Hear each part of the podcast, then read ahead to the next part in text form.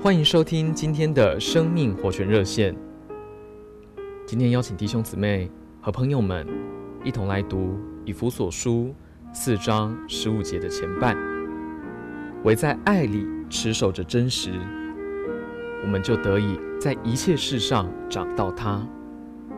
我们再重复其中几个字：在爱里持守着真实。这里的真实就是真理。在爱里持守着真理，就是使爱和真理彼此平衡。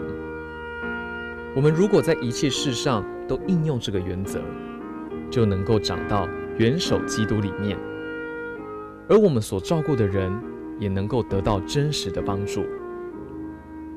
在教会生活中，偶尔会听到这样的对话：“圣经是这样说的，你必须按照圣经，你要照着真理而行。”听完这样的对话，我们也发现那些被帮助的人，同时也受伤了。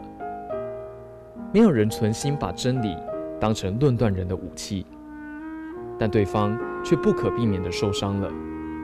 弟兄姊妹们，这是为什么呢？因为用真理帮助别人的同时，还有一个不可或缺的元素，就是爱。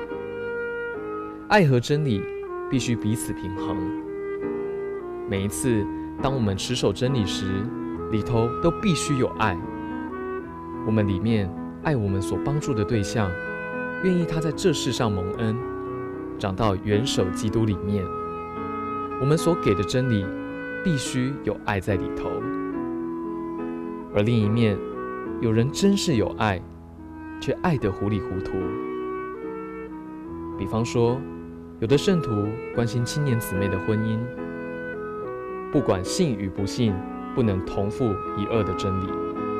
介绍一位外邦青年，认为这位青年比教会许多的弟兄还高一等，是上上之选。这就是有爱心却对真理不清楚，无法使人得造就。亲爱的弟兄姊妹、朋友们，爱叫人热，也叫人糊涂；真理叫人清楚，也叫人冷酷。